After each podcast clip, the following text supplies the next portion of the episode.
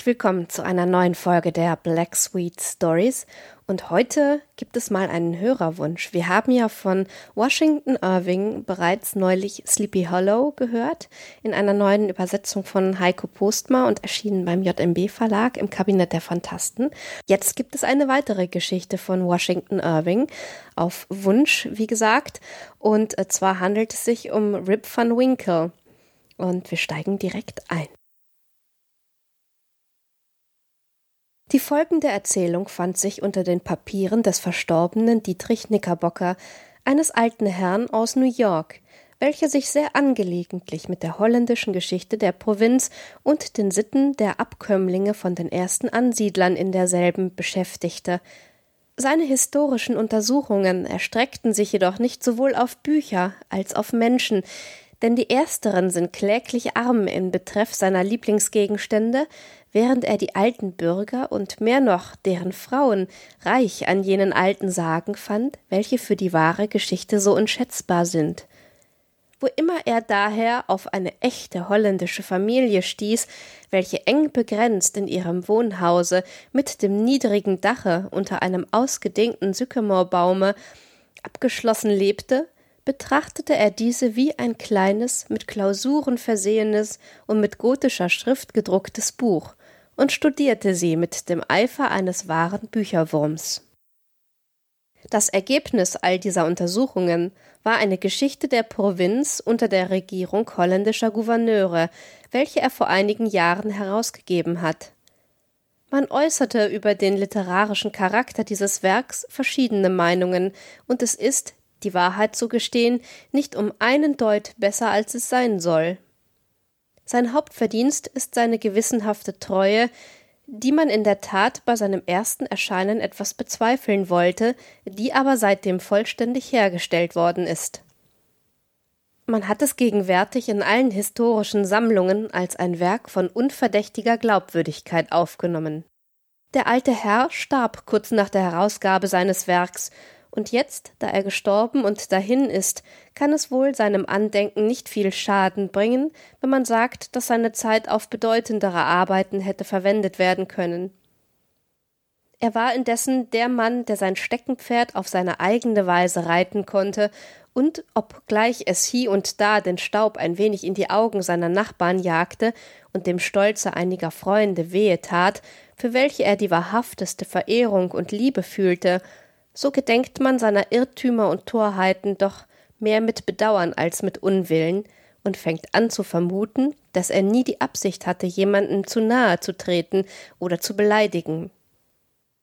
Wie indessen auch sein Gedächtnis von den Kritikern gewürdigt werden mag, so bleibt es doch noch manchen Leuten teuer, deren gute Meinung nicht ganz zu verachten ist, vorzüglich gewissen Kuchenbäckern, die so weit gegangen sind, dass sie sein Abbild auf ihren Neujahrskuchen gebracht haben und ihn vielleicht ebenso unsterblich machen, als ob es auf eine Waterloo-Medaille oder auf einen Heller der Königin Anna geprägt wäre. Rip van Winkle. Eine nachgelassene Schrift des Dietrich Knickerbocker. Bei Wodan, Gott der Sachsen, von welchem Wednesday, Wodans Tag noch stammt, die Wahrheit ist ein Ding, an dem ich halte, bis zu dem Tag, wo in mein Grab hinunter ich krieche. Cartwright. Wer eine Reise am Hudson hinauf gemacht hat, muss sich der Catskillberge erinnern, Sie sind ein abgerissener Zweig des großen Stammes der Appalachen, und man kann sie nach der westlichen Seite des Flusses hinsehen, wie sie sich zu einer stattlichen Höhe erheben und das umherliegende Land beherrschen. Jeder Wechsel der Jahreszeit, jede Veränderung des Wetters, ja man kann sagen jede Stunde des Tages, bringt eine Veränderung in den zauberischen Farben und Gestalten dieser Berge hervor, und alle Hausfrauen weit und breit sehen sie als vollkommene Barometer an. Ist das Wetter gut und beständig, so sind sie in Blau und Purpur gekleidet und drücken ihre kühnen Umrisse an dem klaren Abendhimmel ab, Oft aber, wenn keine Wolke die ganze übrige Landschaft verdüstert, sammeln sie um ihre Gipfel einen Kranz grauer Dünste, welcher in den letzten Strahlen der untergehenden Sonne wie eine Strahlenkrone glüht und glänzt. Vielleicht hat der Reisende an dem Fuße dieser Feenberge den sanft sich kräuselnden Rauch auf den Schornsteinen eines Dorfes bemerkt, dessen Schindeldächer gerade da, wo die blauen Tinten der Anhöhen in das frische Grün der näheren Landschaft verfließen, aus den Bäumen hervorglänzen. Es ist ein kleines Dorf von hohem Alter, das von einigen der holländischen Kolonisten in den frühesten Zeiten der Provinz gerade um den Anfang der Regierung des guten Peter Stuyvesant, der in Frieden ruhen möge, gegründet wurde, und noch vor wenigen Jahren standen einige Häuser der ursprünglichen Anbauer da, welche aus kleinen, gelben, aus Holland noch mit herübergebrachten Backsteinen erbaut waren, mit Jalousien und Vordergiebeln, auf denen Wetterhähne thronten. In diesem Dorfe und in einem der soeben genannten Häuser das geradezu gesagt sehr verfallen und verwittert war, wohnte vor manchen Jahren, während das Land noch eine Provinz von England war, ein einfältiger, gutmütiger Mensch, Rip van Winkle genannt. Er war ein Abkömmling der van Winkle, welche in den ritterlichen Tagen Peter Stuyvesants sich so hochherzig bewiesen und ihn zu der Belagerung von Fort Christian begleitet hatten – von dem kriegerischen Charakter seiner Ahnen hatte er jedoch nur wenig geerbt. Ich habe bemerkt, dass er ein einfältiger und gutmütiger Mensch war. Überdies hatte er aber auch die Eigenschaft eines guten Nachbars und eines gehorsamen, dem Pantoffel unterworfenen Ehemannes. In der Tat, dem letzteren Umstande dürfte wohl auch die Sanftmut des Geistes, welche ihn so allgemein beliebt gemacht hatte, am meisten beizumessen gewesen sein denn diejenigen Männer, welche zu Hause unter der Zucht des Pantoffels stehen, sind außer demselben immer sehr nachgiebig und friedlich. Ohne Zweifel wird ihr Charakter in dem feurigen Ofen häuslicher Plage geschmeidig und biegsam gemacht, und eine Gardinenpredigt wiegt alle Predigten in der Welt auf, wenn es darauf ankommt, die Tugenden der Geduld und eines langen Leidens zu lehren. Eine böse Sieben kann daher in gewisser Hinsicht als ein erträglicher Segen angesehen werden, und wenn das ist, so war Rip van Winkle dreifach gesegnet. So viel ist gewiss, dass er ein großer Liebling der Hausfrauen im Dorfe war, die, wie es bei dem schönen Geschlechte gewöhnlich der Fall ist, bei den Familienzänkereien jedes Mal seine Partei nahmen und niemals, wenn sie bei ihren Abendunterhaltungen diese Dinge besprachen, zu verfehlen pflegten, alle Schuld auf die Frau von Winkle zu schieben. Auch die Kinder im Dorfe jauchzten vor Freude, sobald er sich näherte. Er stand ihnen bei ihren Spielen bei, machte ihnen Spielsachen, lehrte sie Drachensteigen und Murmelspielen und erzählte ihnen lange Geschichten von Geistern, Hexen und Indianern. Wo er nur im Dorfe umherschlenderte, war er auch von einem Haufen derselben umgeben, die an seinen Rockschößen hingen, ihm auf dem Rücken saßen und ihm ungestraft tausend kleine Streiche spielten, und nicht ein Hund in der ganzen Gegend hätte ihn angebellt. Der große Fehler in Rips Charakter war eine unüberwindliche Abneigung gegen alle Arten von erklecklicher Arbeit. Nicht, dass es ihm an Fleiß oder Beharrlichkeit gefehlt hätte, denn er konnte auf einem feuchten Felsen mit einer Angelrute so lang und schwer als eine Tatarenlanze sitzen und den ganzen Tag ohne Murren angeln, selbst wenn ihm auch nicht ein einziger Gründling neuen Mut gab. Er konnte stundenlang eine Vogelflinte auf der Schulter tragen, durch Wälder und Moräste, bergauf und talab trollen, um einige Eichhörnchen oder Waldtauben zu schießen. Er schlug es nie einem Nachbar ab, ihm bei den schwersten Arbeiten zu helfen, und war immer voran bei allen ländlichen Ergötzlichkeiten, wenn es Welschkorn auszuhülsen oder steinerne Friedungen aufzubauen gab. Auch pflegten ihn die Frauen im Dorfe dazu zu gebrauchen, ihre Gänge zu machen und allerhand kleine Dienste zu verrichten, zu welchen ihre weniger gefälligen Ehemänner nicht geneigt waren. Mit einem Wort, Rip war bereit zu aller Leute Geschäften, nur nicht zu seinen eigenen. Denn seine häusliche Pflicht zu tun und seine Besitzung in Ordnung zu halten, das fand er unmöglich. Er erklärte in der Tat, es sei unnötig, wenn er auf seinem Hofe arbeite, es sei das schändlichste kleine Stück Grund bei dem ganzen Lande, alles darauf gehe verkehrt und würde verkehrt gehen, was er auch tun möge, seine Zäune fielen beständig zusammen, seine Kuh verlief sich entweder oder geriet in den Kohl, Auf seinen Feldern wüchse das Unkraut gewiss schneller als irgendwo anders, der Regen mache sich sein Geschäft daraus, immer dann zu kommen, wenn er irgendetwas außer dem Hause zu tun habe, so dass, obgleich sein väterliches Erbgut Morgen für Morgen unter seinen Händen hinweg geschmolzen war, bis wenig mehr als ein bloßer Fleck für Welschkorn und Kartoffeln übrig geblieben, selbst dieser als die schlechteste Besitzung in der ganzen Gegend angesehen werden konnte. Auch seine Kinder waren so zerlumpt und wild, als ob sie niemandem angehörten. Sein Sohn, Rip, ihm sehr ähnlich, versprach mit den alten Kleidern des Vaters auch seine Gewohnheiten zu erben. Man sah ihn gewöhnlich wie ein Füllen seiner Mutter auf den Fersen nachtraben, ausstaffiert mit einem Paar abgelegter Pluderhosen seines Vaters, die er, wie eine zierliche Dame bei schlechtem Wetter ihre Schleppe trägt, mit einer Hand emporzuhalten, die größte Not hatte. Rip van Winkle war indes einer von jenen glücklichen Sterblichen, von den törichten, gut geölten Charakteren, welche die Welt auf die leichte Achsel nehmen, weißes oder schwarzes Brot essen, je nachdem sie eines oder das andere mit wenigerem Kopfzerbrechen oder Mühe bekommen können, und lieber bei einem Pfennig verhungern, als um einige Taler die Hand rühren. Wäre er sich selbst überlassen gewesen, so würde er in vollkommener Zufriedenheit das Leben durchgepfiffen haben. Aber seine Frau lag ihm beständig wegen seiner Trägheit, seiner Sorglosigkeit und des Verderbens, das er über seine Familie brachte, in den Ohren. Morgens, nachmittags und abends war ihre Zunge stets in Bewegung, und alles, was er sagte oder tat, verursachte ihm gewiss einen Strom häuslicher Beredsamkeit. Rip hatte nur eine Art, auf all dergleichen Predigten zu antworten, und diese war ihm durch den häufigen Gebrauch zur Gewohnheit geworden. Er zuckte die Achseln, schüttelte seinen Kopf, schlug seine Augen gen Himmel, aber er sagte nichts. Dies zog ihm jedoch jedes Mal eine frische Ladung von seinem Weibe zu, so dass er froh war, seine Truppen zusammenzuziehen und das Freie zu gewinnen, der einzige Ort, auf dem ein unter dem Pantoffel stehender Ehemann sein eigener Herr ist. Rips einziger Anhänger im Hause war sein Hund Wolf, der ebenso sehr als sein Herr unter dem Pantoffel stand, denn Frau von Winkle sah beide als Genossen im Nichtstun an und schaute selbst auf Wolf mit bösen Augen, weil sie ihn für die Ursache der häufigen Abwege seines Herrn hielt. Wahr ist es, in allem, was man einem rechtlichen Hunde zumuten kann, zeigte er sich als ein so beherztes Tier, wie je einst die Wälder durchstrichen.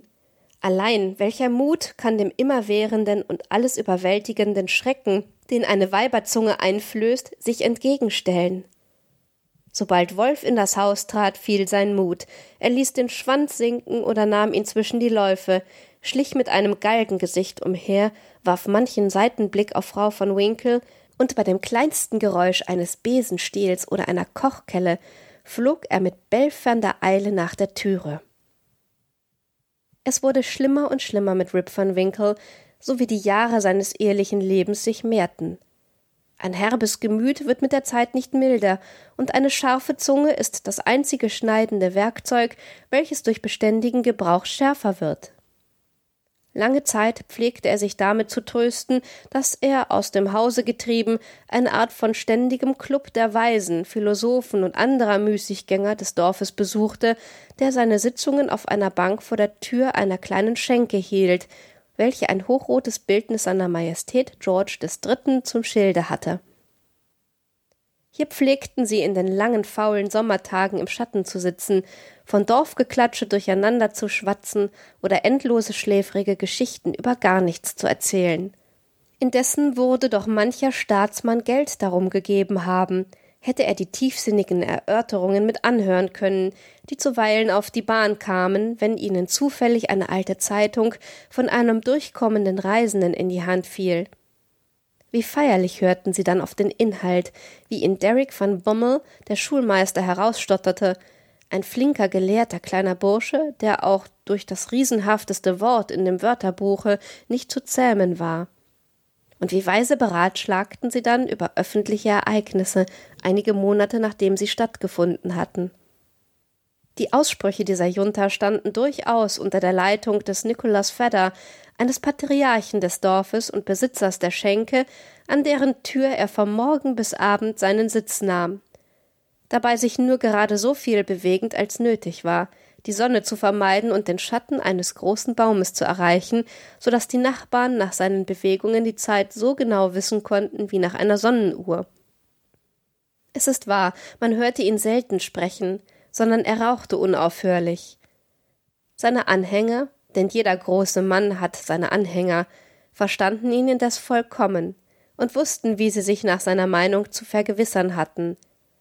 Wenn etwas, das ihm vorgelesen oder erzählt wurde, ihm missfiel, so sah man, wie er seine Pfeife heftig rauchte und kurze, häufige, zornige Dampfwolken daraus fortblies. Wenn es ihm aber gefiel, so zog er den Rauch langsam und ruhig ein und blies ihn in leichten und friedlichen Wolken von sich. Zuweilen nahm er wohl auch die Pfeife aus dem Mund, ließ den wohlriechenden Duft sich um seine Nase kräuseln und nickte gravitätisch mit dem Kopfe zum Zeichen seiner vollkommenen Billigung. Selbst aus diesem Bollwerk ward der unglückliche Rip am Ende von seinem zanksüchtigen Weibe vertrieben, die plötzlich in die Ruhe der Versammlung einstürmte und den Mitgliedern derselben förmlich Hohn sprach, selbst die erhabene Person des Nicholas Fedder war vor der kühlen Zunge dieses gewaltigen Mannweibes nicht heilig genug, und sie beschuldigte ihn geradezu, ihren Mann in seinem Hange zur Trägheit zu bestärken. Der arme Rip war endlich fast zur Verzweiflung gebracht, und die einzige Ausflucht, welche ihm blieb, um der Arbeit auf seinem Hofe und den Scheltworten seines Weibes zu entgehen, war, dass er seine Flinte zur Hand nahm und in den Wald hinausschlenderte.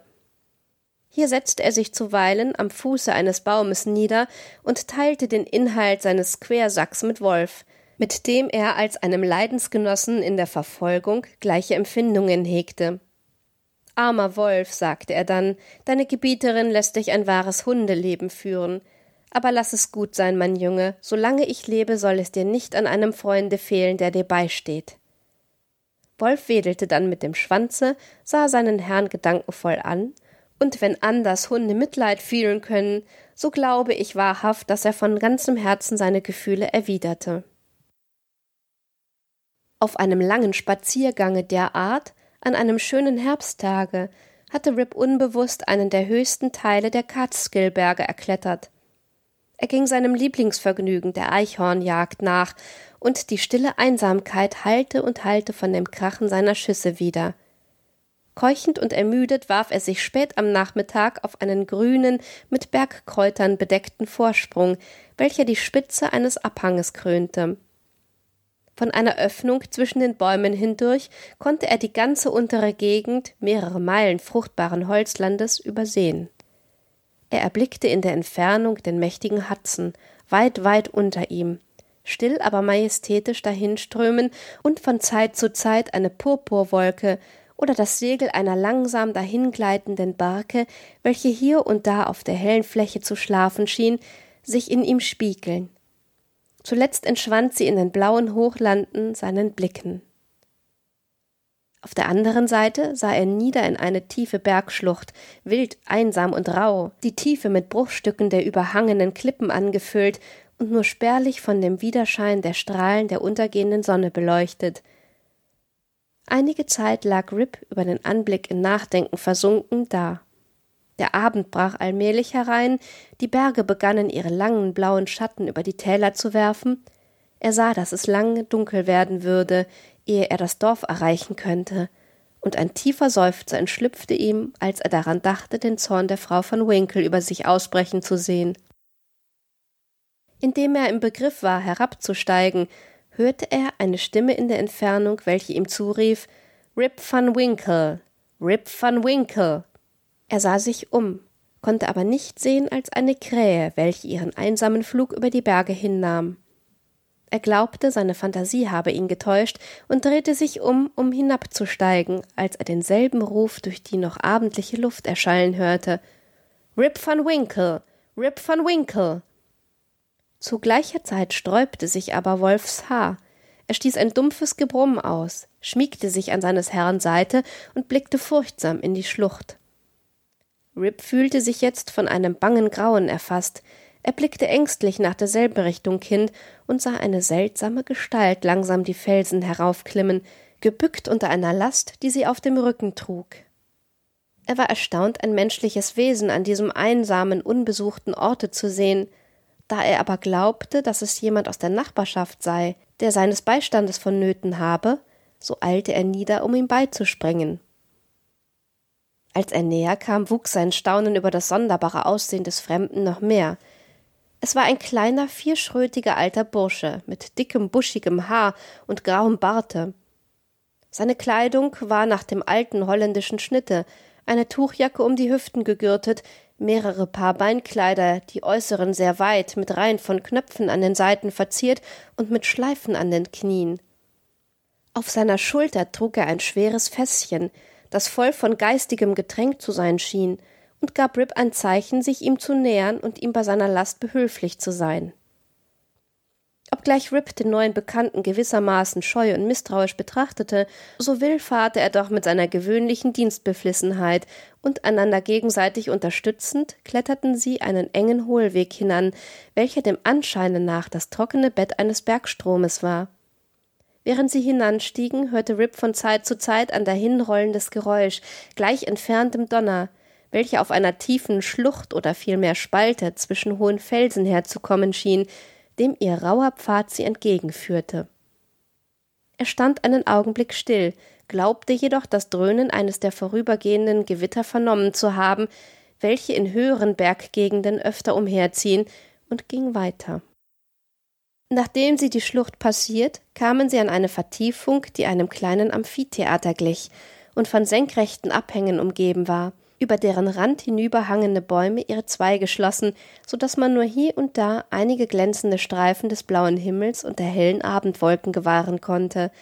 Während der ganzen Zeit klommen Rip und sein Gefährte in tiefem Stillschweigen bergan, der erstere in nicht geringer Verwunderung, zu welchem Behuf ein Fass mit geistigem Getränke diese wilden Berge hinaufgeschafft würde, aber durch das sonderbare und geheimnisvolle Wesen des Unbekannten eingeschüchtert und zurückgehalten, seiner Neugier durch Fragen Raum zu geben.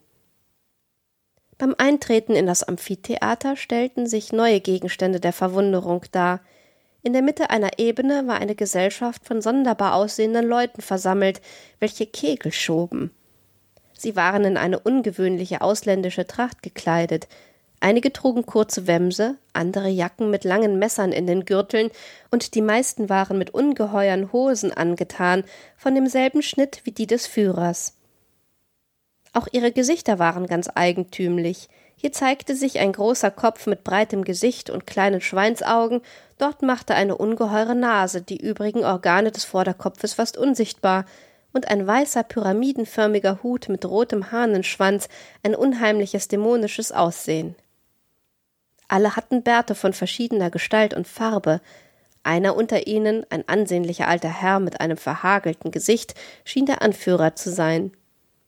Er trug ein mit Tressen besetztes Wams, einen breiten Gurt und Hängriemen, einen hohen spitzen Hut mit einer Feder daran, rote Strümpfe und Schuhe mit hohen Hacken und Rosen darauf, die ganze Gruppe erinnerte Rip an die Gestalten auf einem alten flamländischen Gemälde, welches in der Wohnstube des würdigen Herrn van Schaik, des Dorfpredigers, hing und das zur Zeit der Ansiedlung mit aus Holland herübergebracht worden war. Was Rip besonders auffiel, war, dass diese Leute, obgleich sie augenscheinlich sich zu belustigen da waren, dabei doch die ernsthaftesten Gesichter machten und das geheimnisvollste Schweigen behaupteten – so dass dies eine der melancholischsten Gesellschaften war, die er jemals gesehen hatte. Nichts unterbrach die Stille des Ganzen als das Rollen der Kugeln, welche, wenn sie geworfen waren, wie dumpf dahintönender Donner längs den Berg widerhallten. Als Rip und sein Gefährte sich ihnen näherte, ließen sie auf einmal von ihrem Spiele ab und stierten ihn mit so starren, bildsäulenähnlichen Blicken und so sonderbaren, rohen, glanzlosen Gesichtern an, dass ihm das Herz im Busen sich umwandte und seine Knie zusammenschlugen. Sein Gefährte leerte jetzt den Inhalt des Fässchens in große Flaschen aus und gab ihm Zeichen, die Gesellschaft zu bedienen. Er gehorchte mit Furcht und Zittern. Sie schlürften reichlich und in tiefem Stillschweigen das Getränke und kehrten dann zu ihrem Spiele zurück. Nach und nach verlor sich Rips Scheu und Ängstlichkeit. Er wagte sogar, wenn niemand nach ihm sah, das Getränk zu kosten, dessen Geschmack, wie er fand, sich sehr dem von gutem Wacholderbranntwein näherte. Er war von Natur eine durstige Seele und bald versucht, wieder zur Flasche zurückzukehren. Ein Zug veranlasste den anderen, und er wiederholte die Besuche bei der Flasche so oft, dass seine Sinne endlich überwältigt wurden – seine Augen im Kopfe schwammen, sein Haupt sich allmählich neigte und er in einen tiefen Schlaf verfiel. Beim Erwachen fand er sich auf dem grünen Vorsprunge, von welchem aus er zuerst den alten Mann aus der Schlucht gesehen hatte. Er rieb sich die Augen. Es war ein klarer sonniger Morgen. Die Vögel hüpften und zwitscherten um die Gebüsche, und der Adler schwebte hoch in die Luft empor und wiegte sich auf dem reinen Morgenwinde. Gewiss, dachte Rip, habe ich nicht die ganze Nacht hier geschlafen. Er rief sich die Vorfälle, ehe er eingeschlafen war, in das Gedächtnis zurück. Der fremde Mann mit seinem Fässchen geistigen Getränkes, die Bergschlucht, der wilde einsame Schlupfwinkel in den Felsen, die traurige Kegelgesellschaft, die Flasche. Oh, diese Flasche, diese böse Flasche, dachte Rip. Wie soll ich mich bei der Frau von Winkle entschuldigen? Er sah sich nach seinem Gewehr um aber statt der reinen, wohl eingeölten Vogelflinte fand er neben sich liegend ein altes Gewehr, dessen Lauf mit Rost bedeckt, dessen Schloss abgegangen und dessen Schaft von Würmern zerfressen war. Er vermutete nun, die ernsten Spaßvögel des Berges hätten ihm einen Streich gespielt und, nachdem sie ihn berauscht, ihm seine Flinte genommen. Auch Wolf war verschwunden, aber er konnte ja ein Eichhörnchen oder ein Rebhuhn verfolgend weggelaufen sein – er pfiff nach ihm und rief seinen Namen, aber alles vergebens. Das Echo wiederholte sein Pfeifen und Rufen, aber kein Hund war zu sehen. Er beschloss, den Schauplatz der letzten Abendvergnügung wieder aufzusuchen und, wenn er jemandem von der Gesellschaft begegnete, seine Flinte und seinen Hund zu fordern. Als er aufstand, um weiterzugehen, fühlte er seine Glieder steif, und es fehlte ihm die gewöhnliche Beweglichkeit – diese Berglager wollen zu mir nicht passen, dachte Rip, und wenn mir diese Belustigung einen Rheumatismus zugezogen haben sollte, so werde ich mit der Frau von Winkle meine liebe Not bekommen. Mit einiger Schwierigkeit gelangte er in die Schlucht hinab. Er fand die Spalte, in welcher er und sein Gefährte am vorigen Abend hinangeklommen waren, aber zu seinem Erstaunen floss nun ein Bergstrom schäumend darin hinab, von Fels zu Fels springend und die Schlucht mit geschwätzigem Geräusche füllend.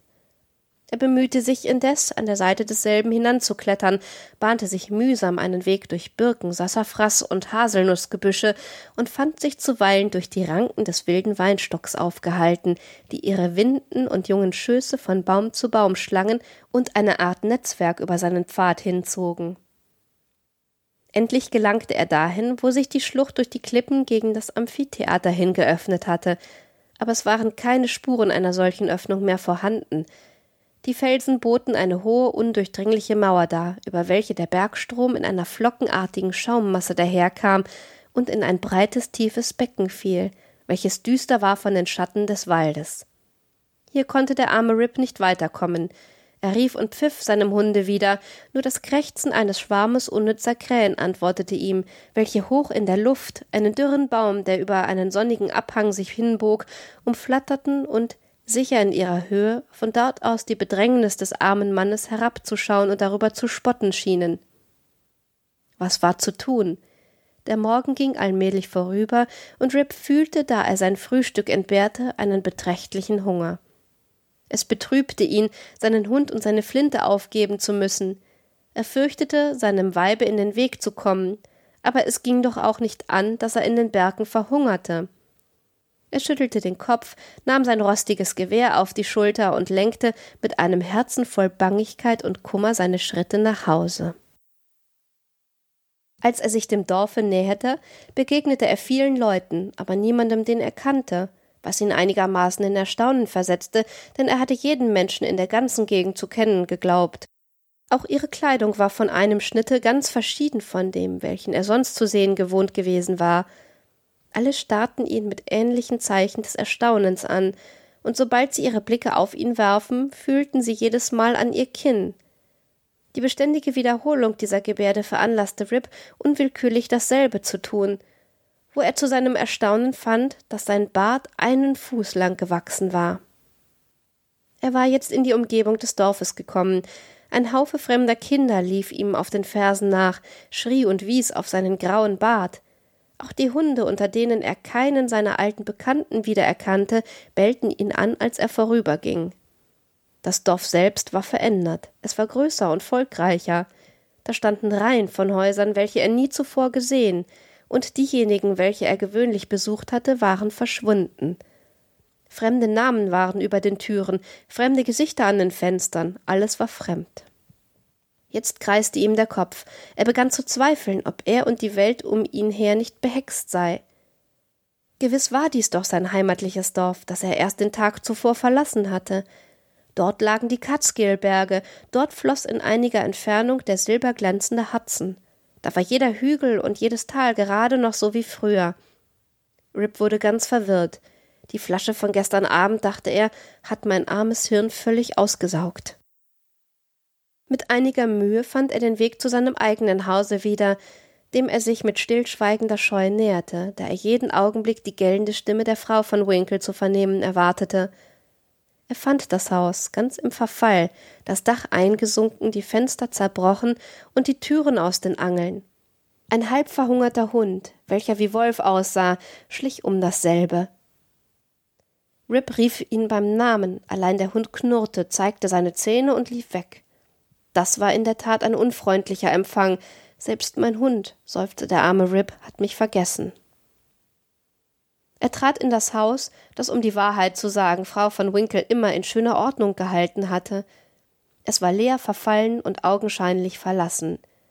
Diese Öde überwältigte alle Furcht vor Ehestandsszenen. Er rief laut nach seiner Frau und seinen Kindern. Die einsamen Zimmer hallten einen Augenblick von seiner Stimme wieder, und dann war alles wieder stumm. Er machte sich nun hastig davon und eilte nach seinem alten Zufluchtsorte, der Dorfschenke. Allein auch diese war nicht mehr zu finden. Ein hohes, schiefes, hölzernes Gebäude stand an dessen Stelle, mit großen, weiten Fenstern, von denen einige zerbrochen und mit alten Hüten und Unterröcken verstopft waren. Und über der Tür war die Überschrift gemalt Das Union Hotel, Jonathan Doolittle. Statt des großen Baumes, welcher die ehemalige, ruhige kleine holländische Schenke zu beschatten pflegte, war jetzt eine große, kahle Stange aufgestellt, auf deren Spitze etwas hing, das einer roten Nachtmütze ähnlich sah, und an derselben herab wehte eine Flagge, auf welcher eine sonderbare Zusammenstellung von Sternen und Streifen zu sehen war. All dies war seltsam und unbegreiflich. Er erkannte jedoch auf dem Schilde das hochrote Gesicht von König Georg, unter welchem er so manche friedliche Pfeife geraucht hatte. Aber selbst dies war sonderbar umgestaltet. Der rote Rock war in einen blauen mit Aufschlägen verwandelt. Ein Degen war statt des Zepters in der Hand zu sehen.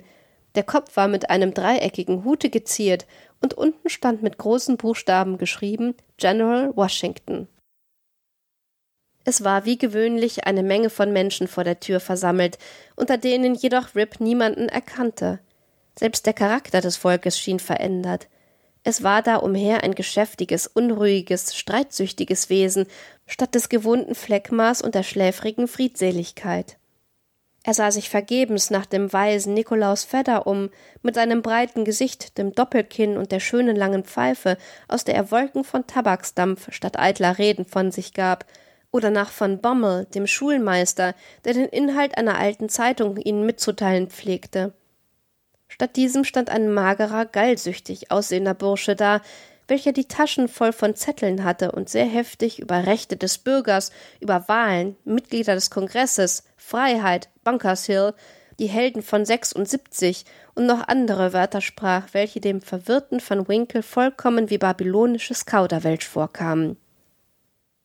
Rips Erscheinung mit seinem langen grauen Barte, seiner verrosteten Vogelflinte, seinem sonderbaren Anzuge und der Herde von Weibern und Kindern, die sich ihm auf den Fersen sammelten, zog bald die Aufmerksamkeit der Schenkenpolitiker auf sich.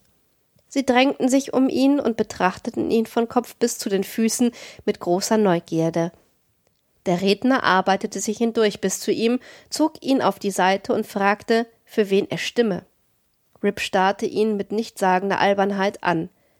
Ein anderer, kniffiger, aber geschäftiger kleiner Kerl nahm ihn bei dem Arm, stellte sich auf die Zehen und fragte ihn in das Ohr, ob er ein Föderalist oder ein Demokrat sei.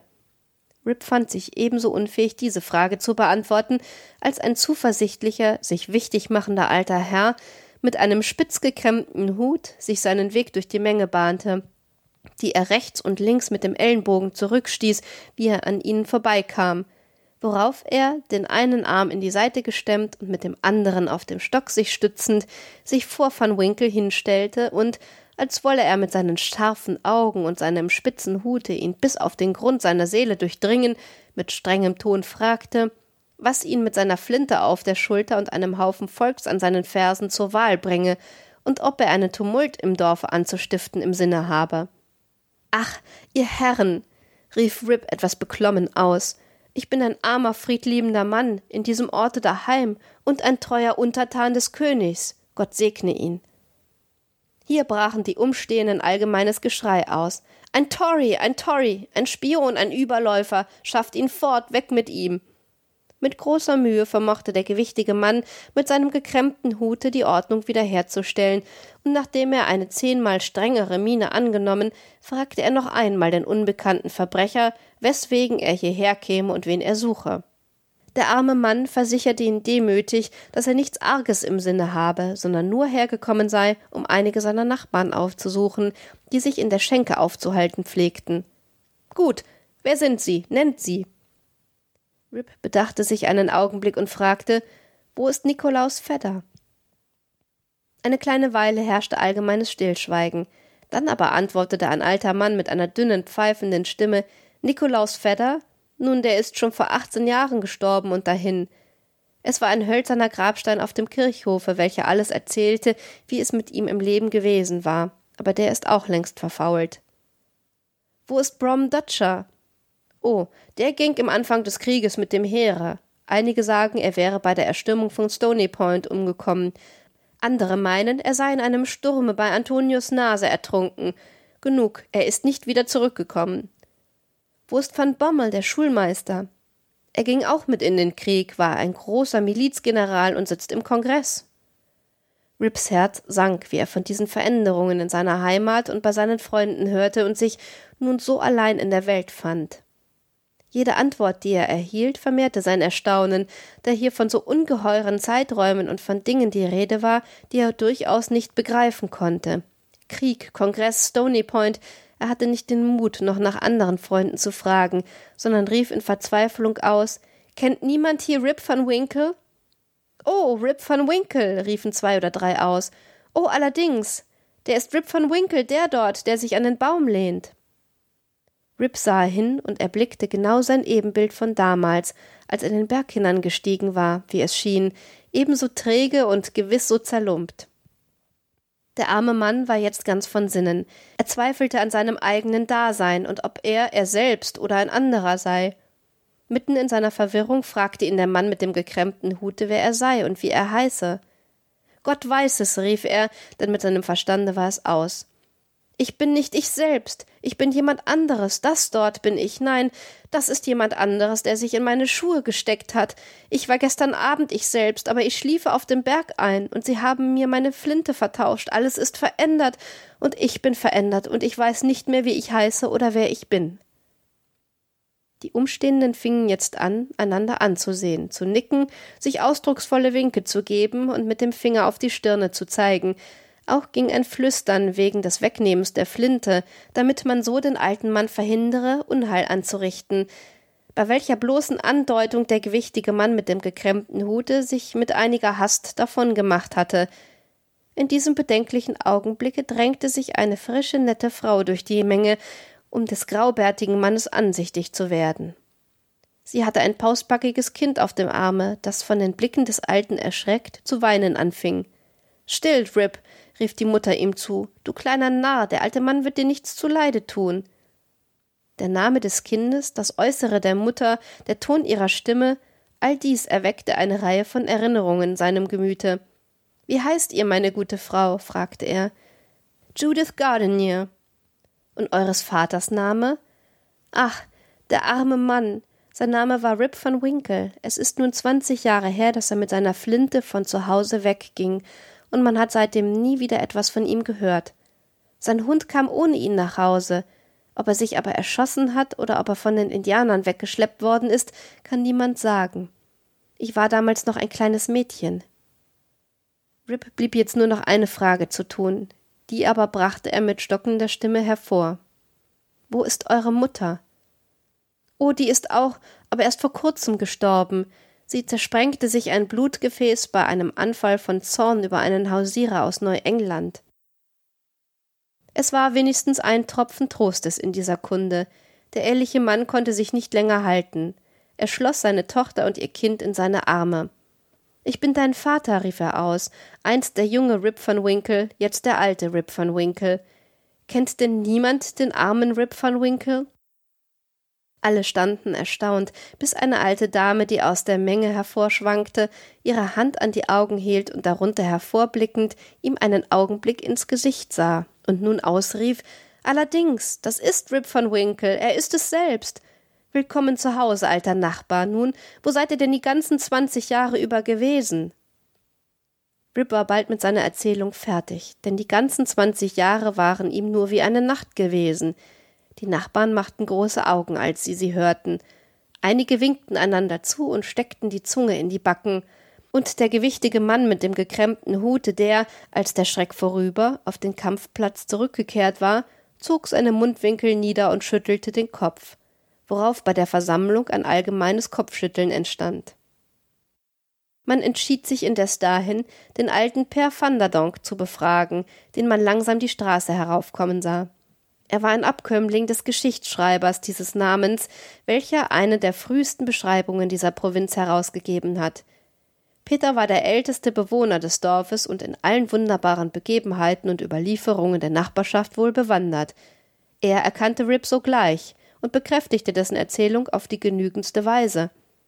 Er versicherte die Gesellschaft, dass es eine Tatsache sei, welche schon von seinem Ahnherrn, dem Geschichtsschreiber her, überliefert worden, dass die Catskill-Berge immer von seltsamen Erscheinungen heimgesucht worden seien, dass behauptet worden sei, der große Hendrik Hudson, der erste Entdecker des Flusses und des Landes, halte dort alle zwanzig Jahre mit seiner Schiffsmannschaft von halbem Monde eine Art Sabbat, indem es ihm vergönnt sei, auf diese Art den Schauplatz seiner Unternehmungen wieder zu besuchen und ein wachsames Auge auf den Fluss und die nach seinem Namen genannte große Stadt zu haben, dass sein Vater sie einst in ihrer alten holländischen Tracht in einer Höhlung des Berges Kegel schieben gesehen und er selbst eines Sommernachmittages den Klang ihrer Kugeln wie entferntes Donnerrollen gehört habe eine lange Geschichte kurz zu schließen, die Gesellschaft brach auf und kehrte zu den wichtigeren Geschäften der Wahl zurück.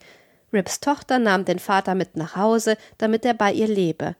Sie hatte eine nette, wohl eingerichtete Wohnung und einen starken, fröhlichen Landmann zum Gatten, in welchem Rip einen der Kleinen erkannte, die ihm auf den Rücken zu klettern pflegten. Rips Sohn und Erben betreffend, der das Ditto von ihm selber war und den er sich gegen den Baum hatte lehnen sehnen, so arbeitete er mit auf dem Hofe, bewies aber eine angeerbte Neigung, alles, nur nicht sein eigenes Geschäft zu treiben. Rip ging nun wieder seine alten Gänge und nahm seine alten Gewohnheiten wieder an. Er fand bald mehrere von seinen früheren Gefährten, jedoch alle von den Launen der Zeit eben nicht zum Besten behandelt, weswegen er es auch vorzog, sich Freunde unter dem aufblühenden Geschlechte zu erwerben, bei dem er bald groß in Gunst kam. Da er zu Hause nichts zu tun und das glückliche Alter erreicht hatte, wo ein Mensch ungestraft nichts tun darf, so nahm er seinen alten Platz wieder auf der Bank vor der Türe der Schenke ein und wurde zugleich als einer der Patriarchen des Dorfes und als eine Chronik aus den alten Zeiten vor dem Kriege verehrt.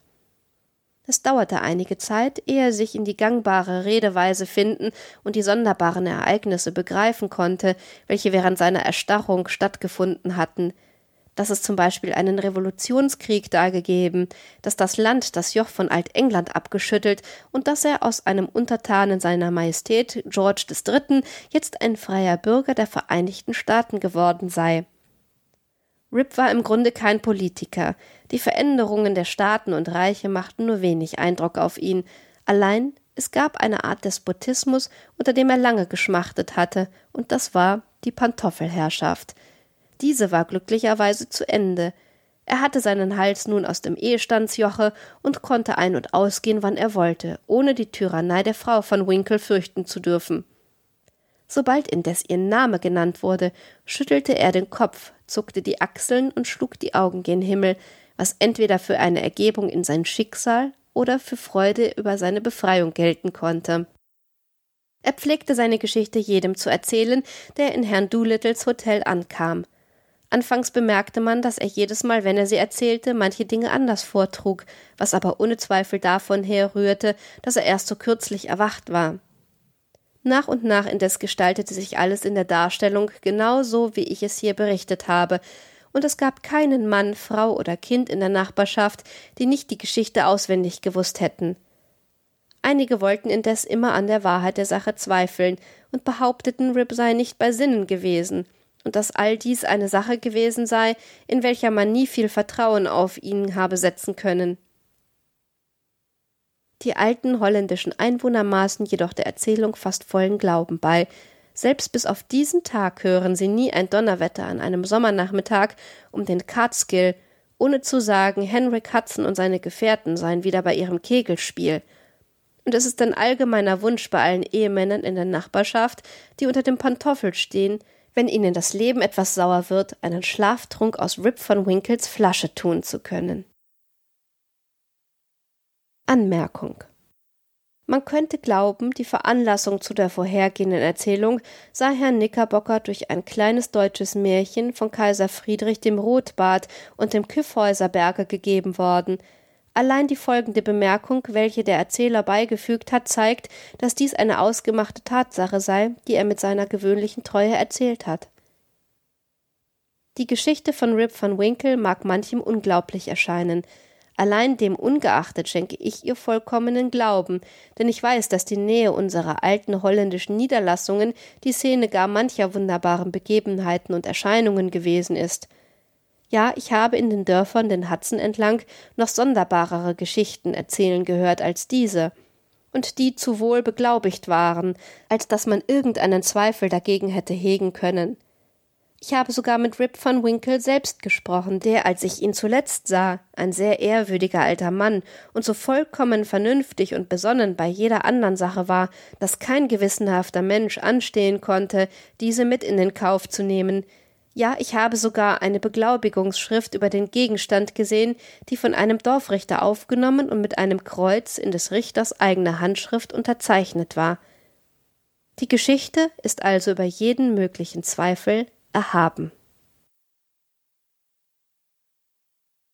Das war also die Geschichte von Rip van Winkle von Washington Irving und damit beschließen wir diese Folge der Black Sweet Stories. Wie immer wünsche ich euch eine wunderbare Zeit, hoffe, dass ihr beim nächsten Mal auch wieder mit reinhört und sage Tschüss.